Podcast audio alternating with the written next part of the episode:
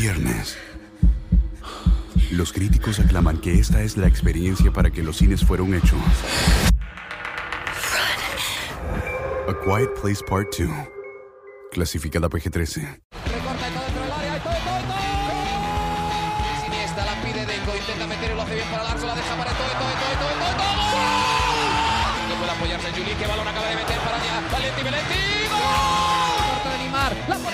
Andrés. Andrés la juega. ¡Qué golazo! ¡Qué gol! Sí, un regate. Mira el segundo disparo. El rechace tiene que llegar.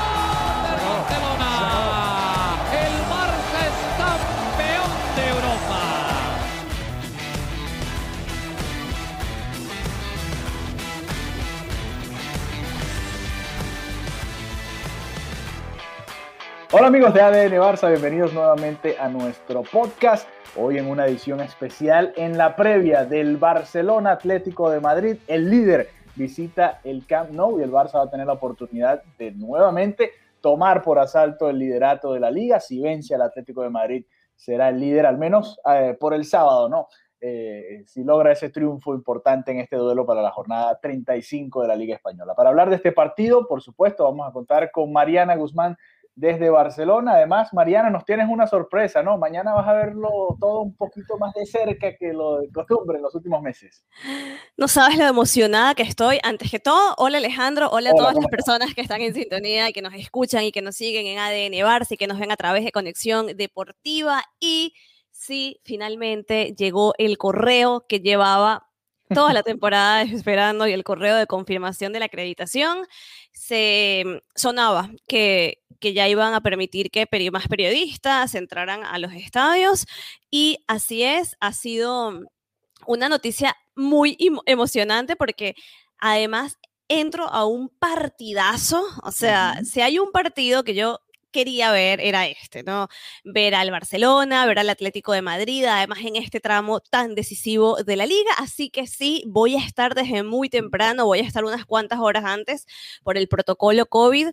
Nos hacemos los- el test de antígenos antes de entrar, Ujú. pasamos fotógrafos por una parte, pasan los fotógrafos, pasa televisión, pasa prensa escrita y web, o sea, estamos todos, pienso que vamos a estar también bastante separados, cumpliendo todo el protocolo, así como fue el día de las elecciones, así que me toca estar unas cuantas horas antes, previo a, eh, al partido, así que voy a estar compartiendo, por supuesto, fotos y videos de cómo se, se está viviendo este partido tan importante, así que vuelvo al Camp Nou, más de un año, más de un año, desde febrero fue el último partido que pude, que pude disfrutar, así que no sabes la emoción que tengo. Estoy como niña pequeña, como si fuera la primera vez que voy a un estadio.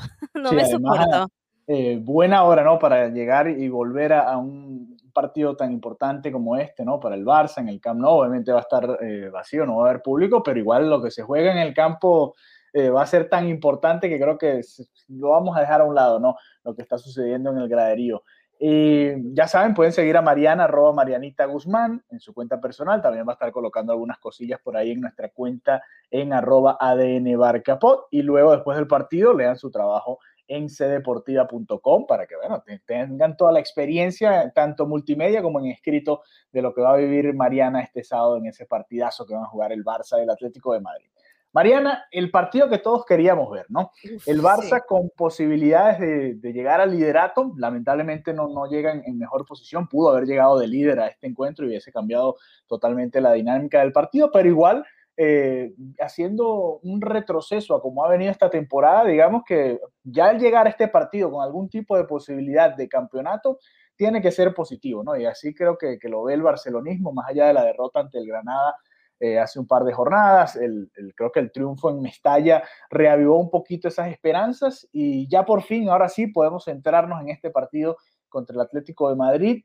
Eh, hoy habló Ronald Koeman, hoy se habla mucho de lo que puede ser el homenaje a Suárez, pero vamos a centrarnos en lo que realmente nos importa, ¿no? ¿Qué once va a poner Ronald Koeman mañana contra el Atlético de Madrid? ¿Va a volver Dembélé? ¿Va a jugar Griezmann? ¿Va a jugar la línea de centrales con Mingueza nuevamente o jugará Araujo?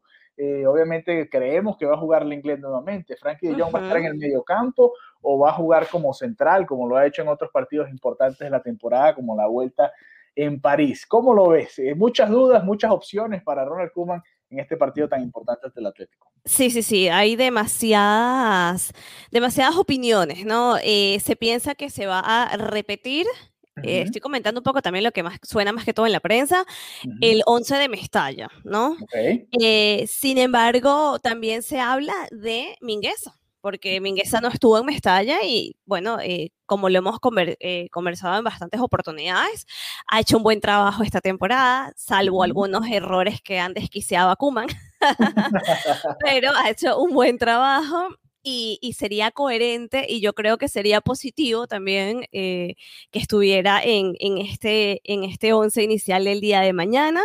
Entonces también se habla qué va a pasar con, con, con Araujo, también con Test y con Jordi Alba. Hay muchísimas, hay muchísimas teorías. Yo he estado viendo todo, toda esta semana como posibles alineaciones. Y me pasa que voy cambiando de opinión a medida que voy leyendo las alineaciones y las explicaciones de por qué. A ver, en la parte de defensa, que es la, el, lugar débil, ¿no? El lugar que hay que estar pendiente. Se plantea que vuelve el inglés. Entonces, a mí eso me hace ruido. Porque es lo único que queda, a menos que quieras a un Titi otra vez, ¿no? Exactamente.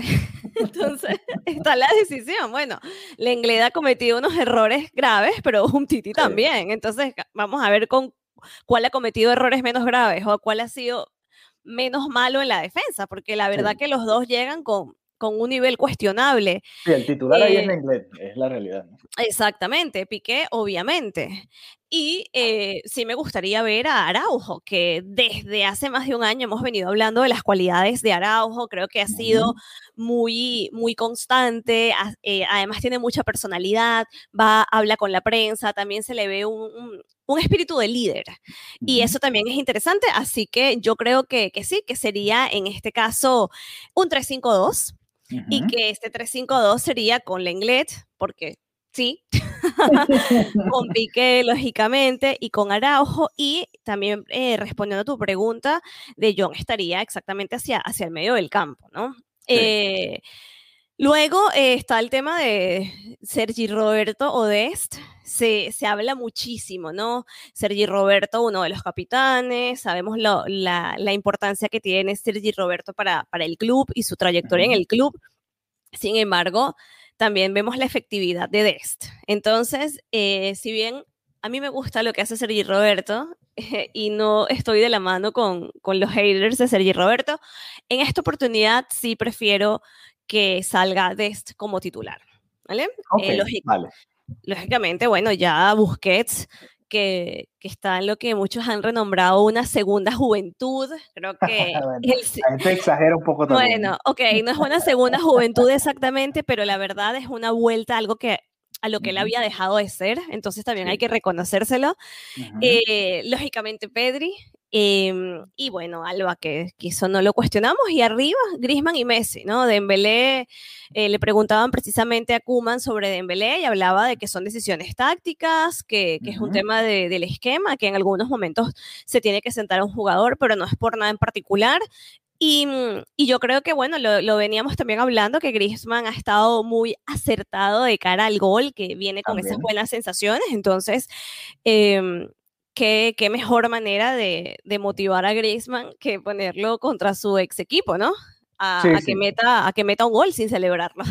Además hay que recordar, eh, y esto sí ya me estoy yendo quizás mucho al pasado, pero en, el, en aquel Barça Atlético que queda 2-2, con Setién a la cabeza, que es donde se empieza ya a despegar mucho el Real Madrid en la liga pasada. Recuerda que Griezmann lo meten en, los minutos de descuento, ¿no? Y todo lo que eso significó tanto para el jugador como para el barcelonismo. Bueno, le compramos este jugador al Atlético de Madrid y cuando lo vamos a enfrentar no lo ponemos eh, bueno, generaba un poquito de ruido, ¿no? Más allá de que en, aquel momento Griezmann no estaba tan bien, hoy, como tú dices, llega con otro ritmo, ¿no? Con otra energía, con otra atmósfera alrededor de, Antoine Griezmann y eso nos hace pensar que Dembélé, que había sido uno de los eh, mejores en el ataque del Barça, en este, sobre todo en este año 2021, en lo que va de Liga del 2021, pues pareciera que va a comenzar desde el banco. Además, la manera en la que juega el Atlético de Madrid, que sabemos todos, no va a salir a atacar al Barça, va a salir a defenderse porque además le conviene el empate eh, de cierta forma, ¿no? Bueno, entre comillas,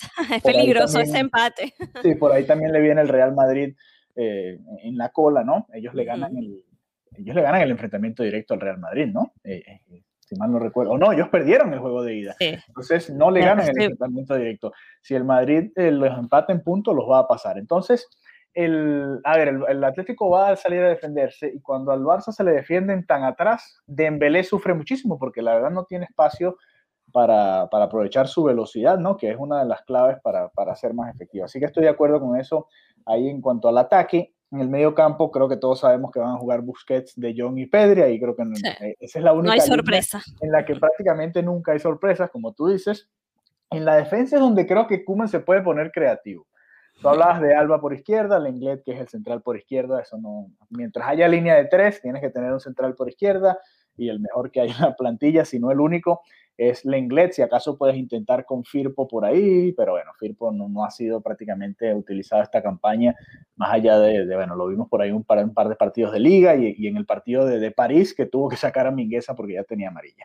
Pero de resto veo a Piqué de titular y aquí es donde podrían venir la, la creatividad de Ronald Koeman. ¿Por qué lo digo? A ver, Serginho Dest, antes del parón FIFA, parecía inamovible en esa posición. Venía de hacer goles, venía de varios partidos buenos y a partir de ahí ha ido decayendo un poquito su nivel. Eh, también, ojo, ha sido algo colectivo, no ha sido solo de, de Dest, pero no ha sido esa misma clave ofensiva, ¿no? Sergi Roberto es un jugador que, en lo táctico, ya tú lo mencionabas, se, se entiende muy bien con los jugadores del Barça, la derrota entre Granada se le criticó muchísimo, pero la verdad es que el Barça atacó muchísimo por su banda y de hecho estuvo a punto de hacer un golazo que hubiese sido el 2-0 y ahí no estarían hablando de Sergi Roberto.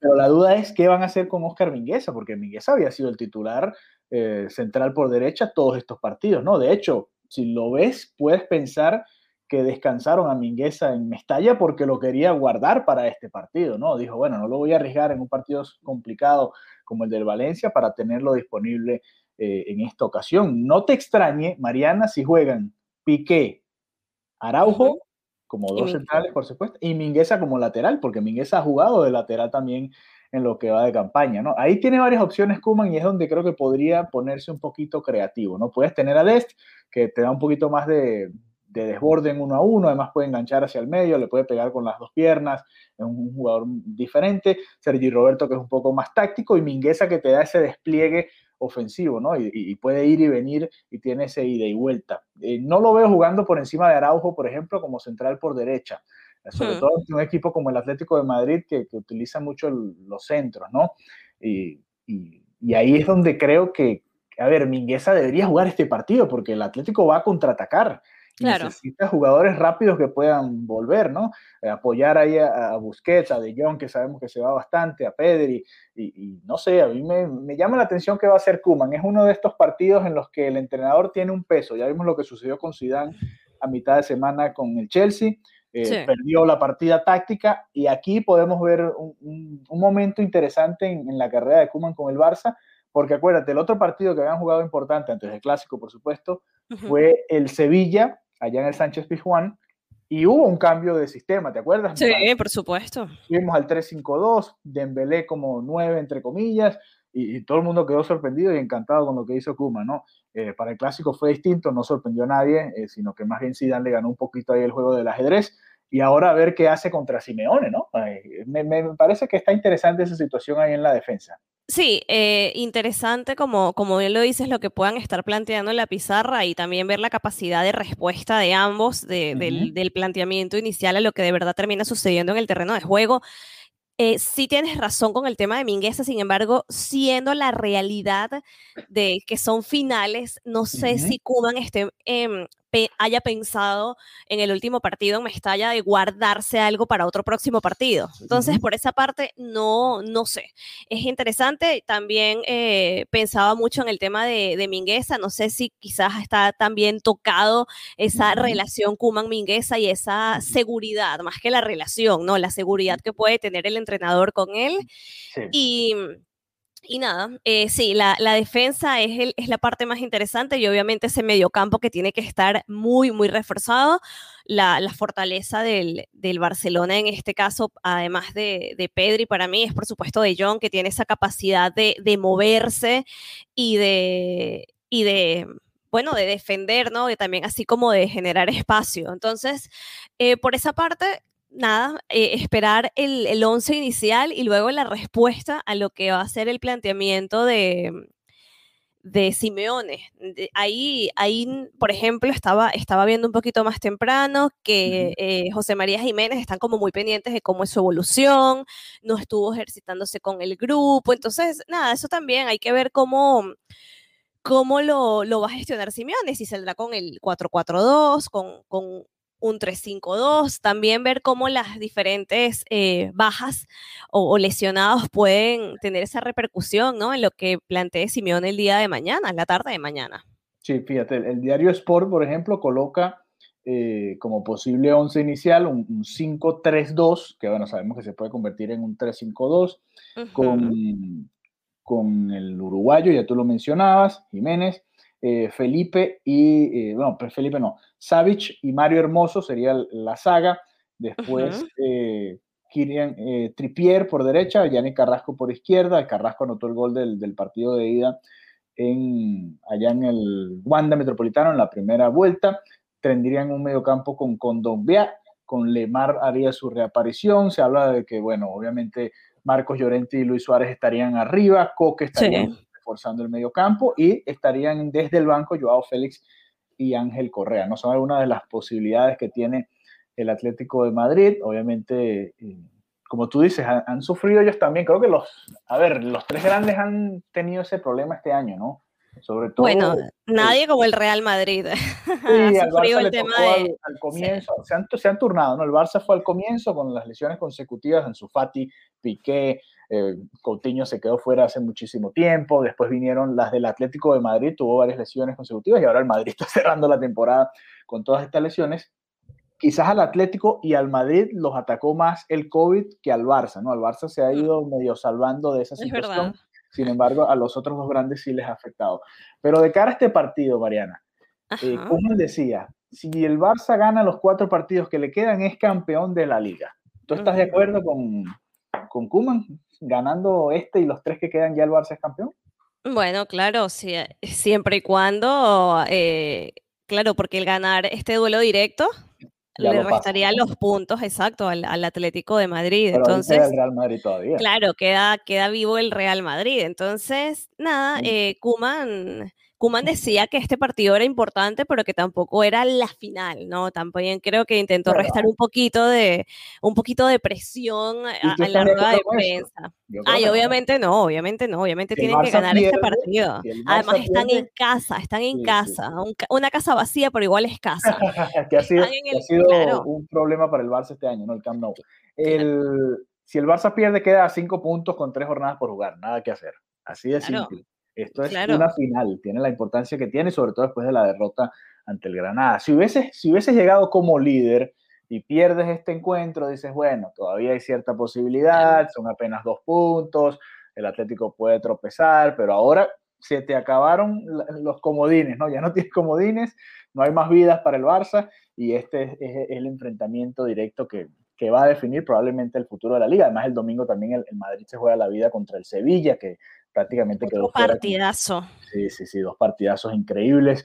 El, el, bueno, los jugadores del Madrid al salir de, de, la eliminación del Chelsea decían, bueno, sí, es un golpe duro, pero ahora tenemos otra final el domingo ante el Sevilla, ¿no? Y es así, el, el Madrid también tiene esa, en esa última tabla de salvación tratar de salvar la temporada. Exactamente, y que no, y que no tenga una temporada en, en blanco, eso también hay que tomarlo en cuenta, porque si el Madrid hubiera pasado a la final, ya estuviera ya pensando totalmente en Champions y la liga quedaría un poco más atrás. En este caso, Increíble. van sí. a por todas en la liga y eso también hay que tener cuidado, ¿no?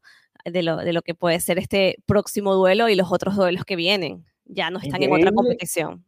Increíble que hace dos años el Madrid se quedó sin títulos. El año pasado el Barça se quedó sin títulos. Sí y este año nuevamente el Madrid podría quedarse sin títulos. Yo no recuerdo, la verdad, en las últimas décadas que esto haya pasado con tanta frecuencia, ¿no? Que alguno de los grandes de, España, más allá de obviamente las temporadas en las que el Barça ganaba el triplete, que obviamente el Madrid no ganaba nada porque el Barça se llevaba los, los tres torneos, pero igual, ¿no? Es, es, increíble que eso habla un poquito también del nivel, ¿no? Porque ya no siempre ganan la Champions, la Copa del Rey la tenían dos años consecutivos sin que fuesen eh, el Barcelona el que estuviese en la final, por ejemplo, lo había ganado el Valencia y en, la, Real Sociedad y ahora la volvió a ganar el Barça, pero habla también de, ese momento, ¿no? De los grandes de, España que no están en su mejor eh, versión. Mariana, otro tema interesante, Luis Suárez. La posibilidad de la revancha de Suárez, porque por el partido de ida eh, no pudo llegar. Recuerdan que, viajó con, su selección, tuvo, el COVID. Se contagió del COVID, no pudo estar presente en el Wanda Metropolitano, se perdió un poquito el morbo de, esa situación, pero ahora se va a dar y se va a dar en el Camp Nou. Ah, ¿Cómo te sientes con respecto a eso? bueno, a ver. si hace gol o no celebrará si hace gol? A ver. No, no, no, yo creo que no celebra. pero es el gol del título. Bueno, pero, pero no, no lo va a celebrar. No, no, no. No, no, sé, no, sé. No sería una descortesía máxima. Y además no es, bueno. o sea, aunque lo planteemos como una final para el Barcelona, no es la final. O sea, no. No es la final, pero es el. No es la final. Para ellos, por lo menos, que son como líderes, no. O sea, yo creo que no lo debe celebrar. demasiada historia, demasiada historia. Eh, sí, él vuelve, bueno, sí, regresa a, a la que pasa Luis Suárez y de hecho el Barcelona le dedicó un mensaje en las redes sociales que decía fuimos compañeros, hoy rivales, pero siempre amigos y de acuerdo a Raku se está buscando hacerle un homenaje, pero no sé exactamente en qué consiste el homenaje, porque se hace como mucho hincapié en que se tienen que respetar las medidas de seguridad con el tema del COVID, no sé. Tú coméntame porque me habías dicho que estabas también viendo información. ¿Qué viste tú sobre, sobre Luis Suárez y el homenaje que se le va a hacer?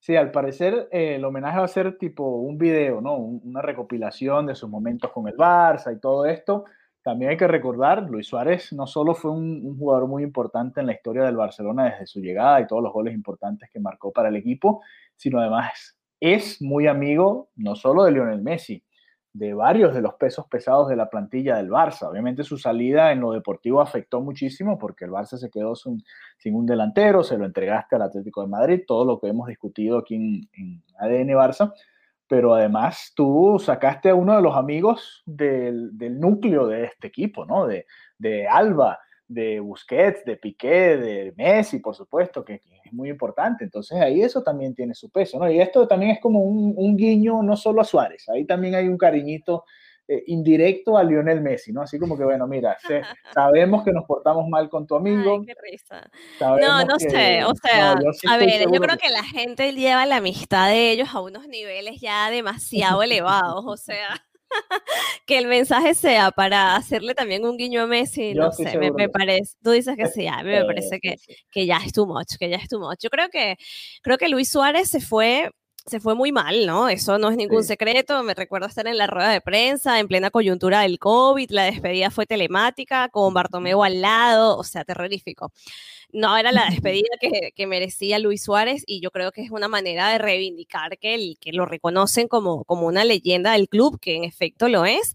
Y, y también eh, para él es interesante, porque cuando él salió del, del, Barcelona era como, bueno, ya estás en las últimas, como que no mereces la renovación, como que ya se te están viendo los años y, y qué manera ha tenido para callar la boca a los que le dijeron eso, ¿no? Y a los que lo señalaron y todo ese trato que, que, bueno, que sabemos que ya corresponde a lo que fue la antigua junta directiva de que se enteró por la prensa. Entonces, es una manera de hacerle un cariño merecido a una leyenda del club, una leyenda que definitivamente nunca tenía por qué haberse ido a un rival directo en, en, la liga. Yo creo que la lección queda muy clara para futuras oportunidades, ¿no? No vendas a, tu, a una leyenda a un rival directo. Sí, no, estoy totalmente de acuerdo. Eh, a ver, se lo merece, ¿no? Suárez, el, homenaje, y, a ver, viéndolo de esta manera, es la primera vez que visita el Camp Nou después de todo esto, así que dentro de todo tuvo suerte el Barça, que, el primer partido fue fuera, ¿no? Fue en el Wanda Metropolitano y eso les dio a ellos esta oportunidad, ¿no? Ahora ya, incluso hasta como tú dices, con una nueva junta directiva, ya pueden hacerle el homenaje y queda todo, a ver, se va empezando a dar ese perdón, aunque Luis Suárez la verdad el, problema lo tenía era con la directiva, no con, con la institución como tal, ni con los funcionados. Entonces creo que ahí eh, ese perdón está, está presente, ¿no? Además, hay que recordar, a Suárez se le acaba el contrato a final de esta temporada. Así que cuidado, por ahí suena el Kun Agüero, suenan muchos delanteros, pero mm, no sé, no sé. no, no, lo veo, no lo veo. Si ya, si ya lo veían viejo, imagínate ahora. No, no lo, no lo creo, pero está bien que hayan tenido, que tengan esa, esa motivación de, de reconocerle, eh, bueno, su trayectoria. Por cierto, eh, Alejandro, no comentamos en el episodio pasado la controversia que se desató por esa conjura, por esa parrilla, por esa barbecue, como le quieras decir, dependía, el asado. El asado, como le dicen los argentinos. El asado, la conjura, la barbecue, la parrilla, la reunión que hubo en casa de Messi, nosotros comentábamos que, bueno, que se habían reunido el capitán. Sí. Y, bueno, se desató, se desató las noticias aquí en, en, España sobre el incumplimiento de Leonel Messi al hacer esta reunión. De hecho, la agencia de salud abre expediente a Messi.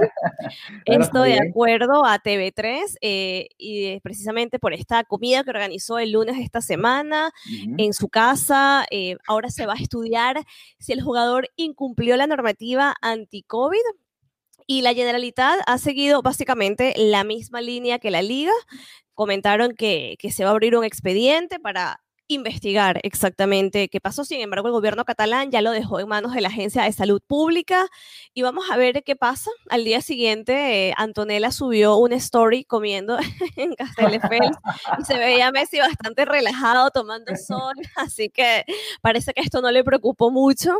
Pero cuánta controversia hicieron los medios. O sea, esto fue agotador, agotador, agotador, agotador. ¿Cuántas clics y cuántos views lograron por esta parrilla en casa de Leo Messi?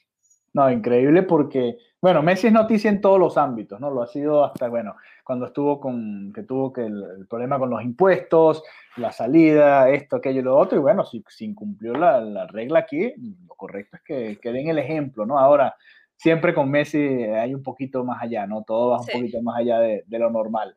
Eh, a ver, de, que lo incumplió hay un incumplimiento claro porque hay una limitación de seis personas para hacer reuniones en casas particulares. Entonces, de entrada hay un incumplimiento. Lo que me parece es el, el circo que se tenía que armar de esto, es lo que me parece desmedido. Y es demasiado, solamente como dices tú, porque es Leo Messi. Entonces, bueno, obviamente... Eh, fue inadecuado, pero ya el tema de que salud, que se abre el expediente, que la liga, que la generalidad, de repente todo el mundo gira en torno a esta conjura de Leo Messi. Me parece ya un poco desubicado. Estoy de acuerdo contigo en, esa situación. Mira, Messi llega a este partido con 28 goles en la liga. Le sigue Karim Benzema con 21. Luis Suárez se quedó un poquito atrás con 19. Llegaron a estar bastante cerca peleando por, por ese liderato de del Pichichi en la liga, que bueno, ya pareciera que todo está definido, pero bueno, también tiene su, su morbo, ¿no? Eh, que Suárez se pueda reenganchar en esa lucha, aunque parece difícil, y que si no, está duro. O, que, Messi se termine de despegar, ¿no? Que dé el golpe y se termine de despegar ahí en el, en el Pichichi, aunque a Messi lo que le importa realmente es ganar este trofeo, ¿no? Ganar esta liga y, y bueno, sacarse ese yugo de encima, porque el año pasado la perdieron contra el Madrid y este año podría volver a perderla o con el Madrid o con, este, con esta versión del Atlético de Madrid. ¿no? Exactamente, así que mañana cobertura especial de ADN Barça, de Conexión Deportiva. Voy a estar desde temprano, hora América, muy temprano, hora América, porque para ti, ¿a qué hora es? En la mañana, El partido es a las 10 y cuarto hora del este de los Estados Unidos. Si estás en el Pacífico, es a las 7 y cuarto. No, qué horrible, qué horrible. No, aquí es a las 4 de la tarde, yo voy a estar como desde las 2, una ahí ya, ya en el Camp Nou, así que, que bueno, estaremos haciendo esta cobertura, compartiendo contenido de las alineaciones, eh, cómo se, se vive eh, este partidazo que tenemos la, suerte y la fortuna de, cubrir, así que nada, nos encontramos, ya será para el post partido. Claro que sí, claro que sí. Ya saben, sigan a Mariana en arroba Marianita Guzmán. También nos pueden seguir en nuestra cuenta arroba ADN Barca tanto en Twitter como en Instagram. Ahí Mariana también va a estar subiendo eh, lo que pueda de, la situación que se está viviendo allá en el Camp Nou, porque va a volver a estar en el estadio. Y además vamos a ir dando también nuestra opinión de lo que se vaya dando durante el partido, mientras lo, lo que podamos, ¿no? Porque vamos a estar también en, otro evento importante y ahí vamos a estar pendientes de ese Barcelona Atlético de Madrid que podría definir el futuro de esta liga 2020-2021. Muchas gracias Mariana, muchas gracias amigos por habernos acompañado. Recuerden, si nos quieren ver, lo pueden hacer también a través del canal de YouTube de Conexión Deportiva. Suscríbase, además ahí puede ver no solo ADN Barça, sino toda la programación que le tiene la gente de Conexión Deportiva y visite la página web cdeportiva.com. Ahí también los, los, trabajos de Mariana, de Diego y de muchos más que están a lo largo de, diferentes ciudades cubriendo el fútbol español e internacional. Así que hasta la próxima, disfruten este partidazo y nos reencontramos para el postpartido acá en ADN Barça. Un abrazo.